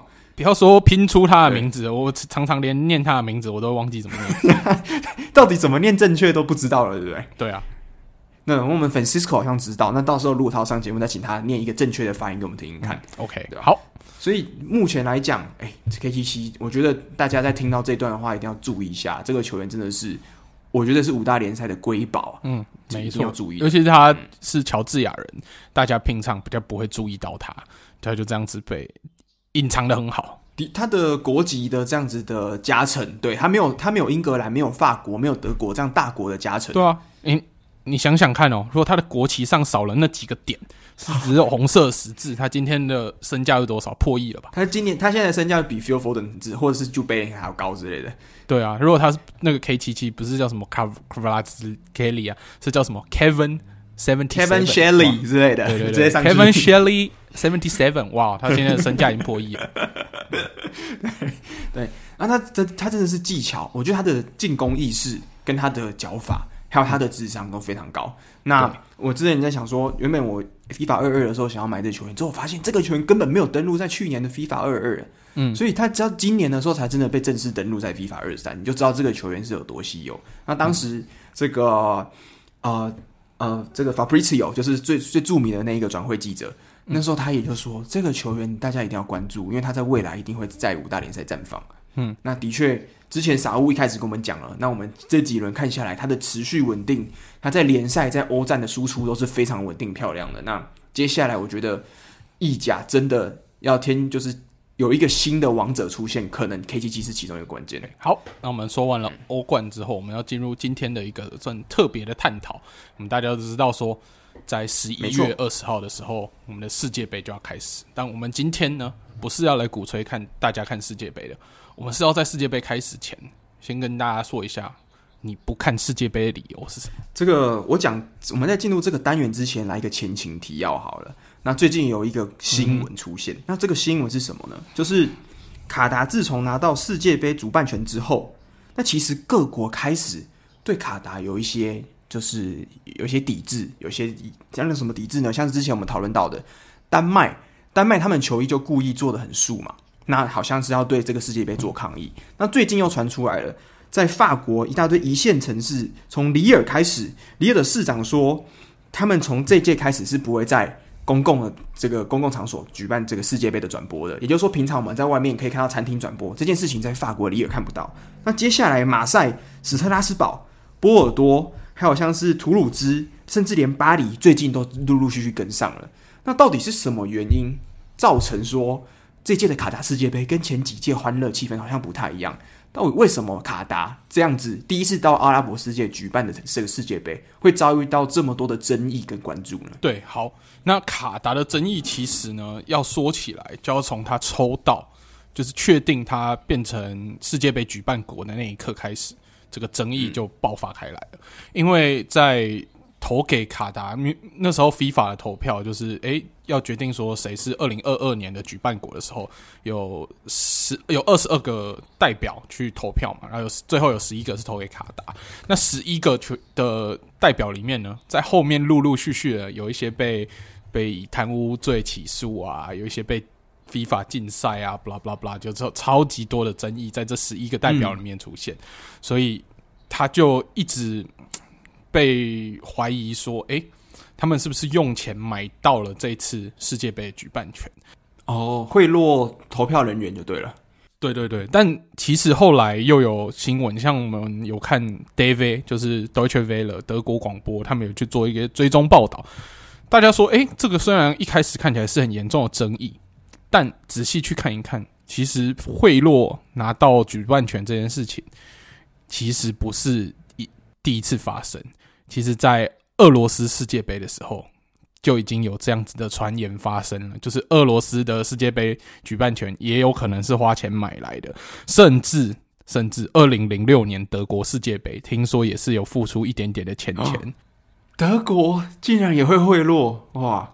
啊，那世界杯很黑耶、这个我们也才两千年之后也才不知道举办几届而已，就已经有三届有这个仪式的争议了。对，所以 FIFA 这个买举举办权的这个活行动呢，已经不是。就是已经算是一个大家都知道，但是不会公开说出来。只是卡达这个，他们要借题发挥，把它讲得更严重一点。那这个要接下来就是要看到，诶，卡达为什么这个国家会引发大家这么大的一个反弹？那它有什么样的问题呢？对，那第一要说到卡达，其实这个国家在政治上，虽然它是算世界上。最有钱的国家之一，可能跟阿联酋他们都差不多，这种石油产油国，因为石油的关系非常的有钱。但是他们在政治上是一个相当封闭的国家，在言论自由上也是相当不自由的国家。那其实在这次举办世界杯的的过程当中，就有分为两派，在主流的意见就分为两派，一派是觉得说这个国家这么不重视人权，这么不重视言论自由，在政治上又这么封闭。怎么可以让这种独裁的国家去举行这么美好的一个赛事？对，他就觉得啊，你这样子在那个地方举行，你是不是在鼓励他们的活动？但有另外一派的看法是这样，他是认为说，足球是一个可以感动人心的的一个运动嘛。那在让这个全球最大的足球盛事在这个地方举办之后，是不是可以借此让这种集权国家看到？你们如果愿意去，就是给你这个机会去举办，然后让世界的人来跟你们交流，然后去改变他们的民众，让他们民众更有自由的思想，然后甚借机从下到上去影响政府，可能政府也会借由办这个活动，然后去做一些政治的改革，让活动变得更。呃，让国家变得更自由一点，但是其实这个论点受到很大的挑战，因为上一个有这样美好的幻想，就是西方国家在两千零八年给北京举办奥运。那大家也知道，北京举办完奥运之后是世博，诶，中国有很多展现自己的机会，但中国现在的政治氛围有没有比较自由？大家可以自己好好想一想。而且我觉得一八年也是一个例子啊！一八年觉得大家好像哇，这个俄罗斯就是大家非常容纳各国，非常多元嘛。结果现在变成一个战争、嗯、犯下战争罪的国家。其实一八年的时候，那时候俄罗斯就有犯下战争罪，已经克里米亚开始开打了嘛。对啊，那大家好像哎，这样子你还开放，你是不是其实是一个蛮开放的国家？但其实没有，他现在还在战争，所以好像这个东西的效果短期之内好像是有限的，对不对？对，你要透过这种娱乐去影响一个国家的政治，我觉得在这种集权国家，他们都分得很清楚，娱乐归娱乐，政治归政治，我政治还是要管控得很紧密。那娱乐你们要去办，那当然在这段时间，我们会尽力让世界看到我们好的部分，让大家看到我们进步的部分。但其他的部分，我们要不要改变，这是我们的事，你们其他国家不要来插手。这样。可是有问题来，就是好，假设它是集权国家，那为什么？在俄罗斯，他当时也是算是一个集权国家嘛，但是他为什么当时大家就没有抵制说，诶，我不看，或是我球衣要做的怎么样？那为什么这一届反而是反弹的声量这么严重？到底卡达还藏了哪些黑幕之类的？为什么？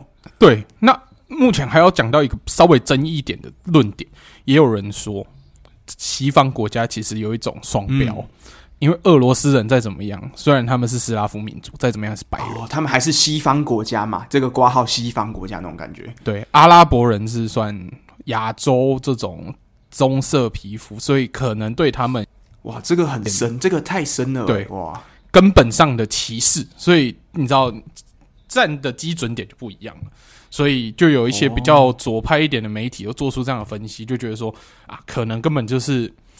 其实两个国家差不多恶劣，那你们会这么针对卡达，就是因为种族的问题。你们觉得他们不是白人，你就是要对他们这些人种特别去挑剔。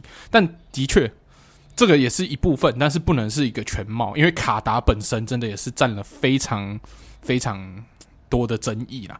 尤其是他们在盖世界杯球场的这个部分，我们之前不是都常常笑说这一届的卡达的吉祥物是什么？这个亡魂嘛，廉价劳工的亡魂嘛。嗯、那廉价劳工的问题，这个相当可怕。嗯，我们知道台湾前一阵子不是有一个新闻，是有很多台湾人到柬埔寨被卖到柬埔寨，然后又住在那种很差的环境。对，卡达这一次的这个廉价非法劳工的问题，他们住的这个环境几乎等于是我们这些台湾人到柬埔寨这个环境，他们就是一群非法劳工，想说，诶，卡达是个有钱的国家，我在我的国家没有机会，他们可能是叙利亚来的，可能是南亚，比如说像孟加拉、巴基斯坦、印度这些人，想说，诶，去这个有钱的石油国家可不可以淘金？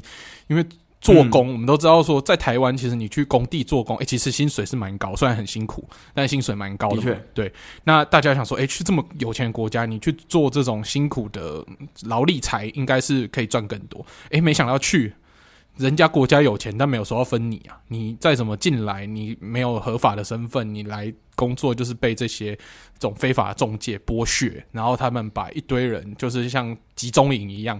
丢在这种很简陋的公寮里面，然后你们就知，我们又知道说卡达它是一个沙漠国家嘛，那沙漠这个日夜温差可以很大，那公寮通常就是铁皮或者是这种很差的建材盖的，然后里面不会有空调的，不可能，你就是像集中营一样，一堆人挤在一起，那像监狱的生活诶，好可怕啊。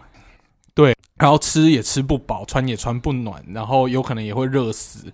然后等等的，然后我们也知道说，对于廉价劳工，通常这种工算大型工程，应该要很注重这种公安的问题，对不对？但的确，你也知道，他们这种非法劳工、廉价劳工，对于他们这些老板来说，就不不把他们当人在用。他们觉得说，哦，要发生公安问题，人死了啊，反正也不知道家属是谁，也不用赔了，死了就算了。所以听说在这个。建筑球场的过程有超过一万五千名的劳工，就这样子死的不明不白，也死无葬身之地。那官方统计是六千五百人，可是非官方统计是破万，哇，这个是非常可怕。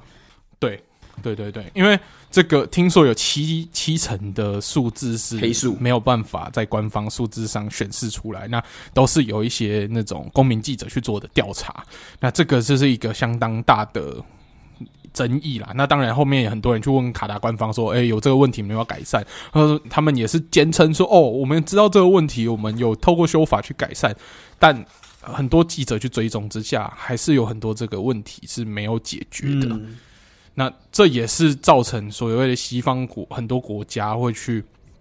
嗯，抵制这个世界杯活动的一个很重要的原因，因为他们都觉得说卡达是利用这次的世界杯在洗白他们国家的声誉，是用运动这个美好的包装去洗白。因为你看，他赞助很多足球嘛，比如说大巴黎被他们买国家买下来，那拜仁慕尼黑其实卡达也算是他们很重要的赞助商，像他们每年的训练也会跑移训到卡达去比赛。那他们也赞助很多球队，不管是主要赞助或者是袖标上的赞助、球场的赞助。卡达航空，因为卡达航空也算是他们很重要的国有企业，那、嗯、大家就觉得说要抵制他们，不让他们利用。这么美好足球这么美好的运动去洗白他们做些犯下的这些恶行，要让大家知道说这个国家是有很大的问题存在。虽然他们很有钱，但是有很多的这种人权的问题，然后再加上他们政治上，然后对于性别的不认同，他们也有一些，他们不算是他们同志在他们国家也是犯法的，然后在那边是不能喝酒的，也会影响到一些世界杯娱乐等等的这些大问题。他们也希望说透过这个。抵制呢，去凸显出来，而不要让大家觉得说，呃，世界杯就是一个嘉年华，然后大家开开心心过完了，卡达这些问题就可以当做没事就算了，这样。嗯，而且我这边有一个数据，我觉得蛮可怕，就是他们说，你知道在当地啊，他们那些非法，我们刚上有说，他的这个非法中介的问题是非常猖獗的嘛。那他们平均一个人，如果你要到卡达工作，你知道要付给中介费多少吗？他付一个人哦，他就要付给中介费，先付四千两百块美金，大约台币十五万左右的一个中介费。你都还没有赚到钱，你就要先付，为了你自己付这样的一笔大金额。那十五这样子接近四千块美金，四千多，对一个要来打工的人来讲是一个天文数字。也就是说，他要先倾家荡产才有办法来到这个地方，但是获得的待遇却并不是他想象的。对，而且卡达这么有钱的国家哦，他们你去工作，他们是不会给你钱的。据说有一些公民记者接触到这些廉价劳工，他们二零一九年发现问题有点问题不对劲了，嗯、他们就赶快跑逃离。那之后想办法再回去把他们之前工作想要赚的，就是应得的薪水要回来的时候，从二零一九年逃逃到今年二零二零二年了，还是要不回来。对，然后另外一个我觉得蛮讽刺的啦，就是他一个人要付给中介费四千两百美金嘛。那你知道卡达的政府还有他们就是这些工程的人，因为工就是做这样子做工死亡的人，赔给家属多少钱吗？多少钱？一个人大概是四百块美金而已。也就是说，超级不你付了四千块美金去换一个四四百块的这个人命，我觉得这样子真的是很悲伤哎。就是这件事情怎么会在现在二十一世纪还在发生？对啊，而且卡达是很有钱的国家，他其实很多事情是可以用钱去解决，他给这些劳工很好的待遇都是可以的。那他们也花了这么多钱在宣传世界杯，跟在盖世界杯的这些场馆，然后不愿意给这些劳工应有的薪资跟待遇，那代表很多的钱可能都流入他们其中的一些包商啊，或者是政府高官的口袋里面。因为你要说要靠世界杯赚钱这件事情，其实世界杯在俄罗斯那时候就亏钱了嘛，所以其实你要说世界杯他们是为了赚钱而来办的，我觉得也不合理，他们也不需要这样子的钱，因为他们平常赚的就比这个多很多了。对，那你为什么没有好好善待这些帮你这几十年来就是帮你盖这些主场的人？而且，其实今年有一个另外一个争议是它的环保议题嘛，就是它今年是它非常冷，在冬天要举办，那他吹冷气费每一个晚上是几百万元在算，几百万几千万在算的，而且这个币值可能是美金哦。所以，它浪费的这样子的能源环境，它的这个碳排放量，其实也是很多环保媒体绝对不能接受的。就是为什么我们要在一个这么热的地方之后吹冷气，几万个人之后看一个月比赛？嗯，对啊。但其实大家也说，虽然有这么多负面的因素啊，但大家尤其是阿拉伯世界，嗯、也把卡达世界杯当成是阿拉伯世界的一个算胜利吧。因为以阿拉伯世界从北非到西亚的在阿拉伯半岛这一块。区域都算广义上的阿拉伯世界，那这块其实是有很多球迷的，尤其是大量的皇马球迷嘛。哦，我认识的所有球员基本上就是两队，就是巴塞罗那跟皇马，就这两队而已。没错，没错。所以其实他们的足球市场是很大，但是他们长期受到忽视，啊、所以大家也把这次卡达世界杯就是举办这件事情当成是阿拉伯整个阿拉伯世界的胜利，那也是象征了 FIFA 终于是重视到他们这块市场，但也因为这些负面的新闻影响到这个这么重大的意义，我觉得也是蛮可惜的啦。嗯，就是感觉他这个焦点原本应该是，哎，足球终于。降临到阿拉伯世界，让全世界，因为足球就是一个全民运动嘛。那你每个人都有可以看球，有参与这项运动。那尤其世界杯本身就是以一个同乐性质为重的一个节，对一个算是一个活动。那能到世界各地的确是很好啊，因为你看他之前有到这个日韩世界杯嘛，那之前到巴西，那这些这次又到了这个呃中东、东亚呃中这个西亚嘛。所以其实，哎、欸，我觉得以这样世界杯来讲。到处各地去就是开发之后，足球市场是一件好事。但是这次就不知道为什么被卡达这样子的阴霾笼罩，反正好像大家忽略掉这一点了。对啊，所以我觉得我们这次主要把这个议题提出来是，也是要让大家除了在世界杯这个欢乐的气氛之下，也要去反思，诶，在这个世界杯大家忽略忽视掉一点，那也为这些不公不义发一点声音啊。那嗯嗯。对，就是我们在看球的时候，在这么欢笑的时候，其实背后是有几十万人在建造这个球场，可能是从他们的汗水、从他们的眼泪堆砌出来这样子的一个这个比赛。对啊，因为说实在，大家说要抵制这个世界杯，但其实为了商业利益，你只有一个国家。其实很多北欧国家都说要抵制啊，但他们连世界杯都踢不进去，所以他们那个抵制的声音是蛮微弱的。就是你不踢，你你说你不踢，跟你踢不进去都是一样，因为你就不会出现了。对，如果今天是像德国、法国、英国、英格兰、法国、巴西、英格兰这种大国家都宣布说不踢了，诶，这样子的抵制才会是真的有意义的。但是这样子又会造成他们很多的财政上的损失，所以权衡一下，就是理念跟金钱的利益。往往金钱的利益还是会战胜理念。那理念可能就是靠球员到时候可能去球场穿一些衣服，做做姿势，做一些宣传。但是我们在节目里面也是要跟大家讲，卡达就是有这些争议。在开心看球的时候，也不要忘记的，我们看的这些球是有这么多的廉价劳工付出的代价，才让我们有办法可以看到接下来十一月举办的这场世界杯。因为其实我觉得在，我不确定在台湾的大家的耳中是这一次的卡塔世界杯是这样，因为我常常在跟德国朋友在聊天的时候，我发现问他们说：“哎，对这次的 VM VM 就是德文的 VMeister，就是世界杯的感想是什么？”每个人都是其实都有一种抵制的感觉，说：“哎，我们不想要看，我不太想要看的那种感觉。”所以其实，在欧洲好像在大家普罗大众的阶级里面，其实是对这次卡塔世界杯是有一种潜在的潜意识上的排斥感。那这个东西，其实我觉得在台湾好像大家还没有接受到，就是诶，大家不知道为什么会有一群欧洲人，好像会对这样子的卡达世界杯有点排斥，所以希望趁这一集节目，我们可以讲一下说，诶，我们在欧洲其实有时候听到蛮多大家在抵制啊，世界杯到底是为什么？为什么这么欢乐的世界杯会被抵制？其实背后隐藏的原因，其实还真的蛮令人心酸的。对啊，因为在台湾通常看到国际新闻，大家目前最近看到的都是跟美国有关系的，跟乌俄战争有关系的，但对。跟运动相关的常常比较容易被忽略啊。那我们在这里就是跟大家补充这次世界杯发生的一些正面的跟负面的，都要跟大家分享。这样，那讲了那么多，世界杯还是要不要看？还是会看啦。所以我们到时候世界杯要看还是要看啦。哈，还是会有很多特别节目。那有一个已经确定要做的企划，就是我们的国歌特辑。欸，到时候。Alan 会上传一些小短片的部分，那也是由我们的国歌大师 Francisco 所演唱的国歌。那每一个国家都会有，那到时候大家也可以跟着我们的小短片学唱国歌。啊，在看每一场比赛开始之前，诶，他们在唱国歌的时候，诶，你都知道说这些国歌分别代表什么意义，然后可以跟着旋律一起哼、一起唱。